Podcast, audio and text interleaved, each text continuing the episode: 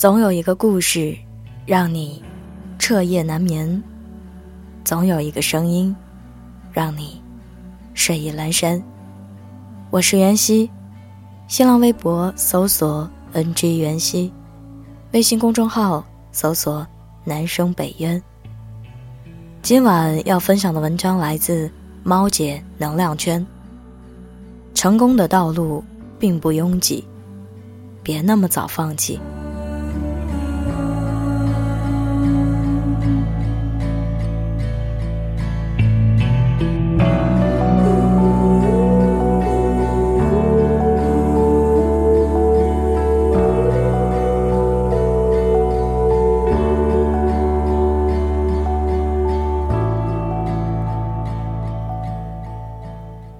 前不久，表弟第三次对我说，他要放弃考研了。半年前，复习了六个月的他第一次做完真题，拿到错得一塌糊涂的试卷，他觉得自己天分不佳，想要放弃。三个月前，他和室友一起聊复习的进度，面对对答如流的室友，他觉得。对手太强，自己想要放弃。前些日子，在临近考试不到两周的时候，他再次陷入焦虑与迷茫，觉得自己状态太差，想要放弃。我恨铁不成钢地说：“你都坚持这么久了，还差这十几天吗？”表弟振振有词：“可我就是不行啊，我基础不好。”对手又这么强，到现在我还有一堆知识点没有搞懂，还有什么希望呢？但其实我们都知道，有考研意愿的人并不都会去报名，报完名也会有一些人选择弃考。也就是说，表弟从开始努力拼搏到当时，已经整整一年。他只要再坚持一下，努力一分，就能看到胜利的曙光。成功之路，有时不是和别人赛跑，而是和自己战斗。当真正走到成功的尽头，我们才会发现，可能自己并没有甩开多少人，只是有些人啊，早早的就放弃了努力，停留在了最初的关口。杜老师是我很佩服的人，只要是他想做成的事，就不会轻易放弃。一年前，杜老师和我们学校的许多老师一起去拜一位书法大家为师，想要在教学、科研之余陶冶情操，提升书法水平。于是，软笔、硬笔、篆刻。每天至少两个小时雷打不动的练字时光就此开始。在初期，大家都很自律，也能互相监督、互相勉励、互相支持。随着时间的推移，有些老师对于练字的热度逐渐衰退，有的老师因课业压力重频繁请假，有的老师因生活琐事多而缩短练字的时间。渐渐的，能坚持下来的人寥寥无几。一年很快就过去了，只有杜老师，无论白天的工作再忙，晚上的应酬再多，还能保证固定时间的书法、篆刻练习。为此，他减少了自己的娱乐活动，优化了自己的工作方法。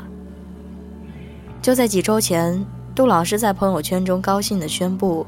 他顺利通过了书法协会篆刻八级和书法五级的等级考核，完成了自己的第一个目标。成功的真相并不复杂，多坚持一步，就会多一个机会。几个月前，和我一起报名写作班的小伙伴都表现得兴致勃勃，他们有的是资深教师。有的是作协成员，有的已经在写作领域小有名气。中途，有些小伙伴放弃了，还吐槽说辅导班没有用。我身边的朋友也劝我：“你省省吧，你不可能写得过专业人士。”只是我不想放弃自己写作的梦想，不想对不起自己报名的学费，更不想辜负自己曾经的努力。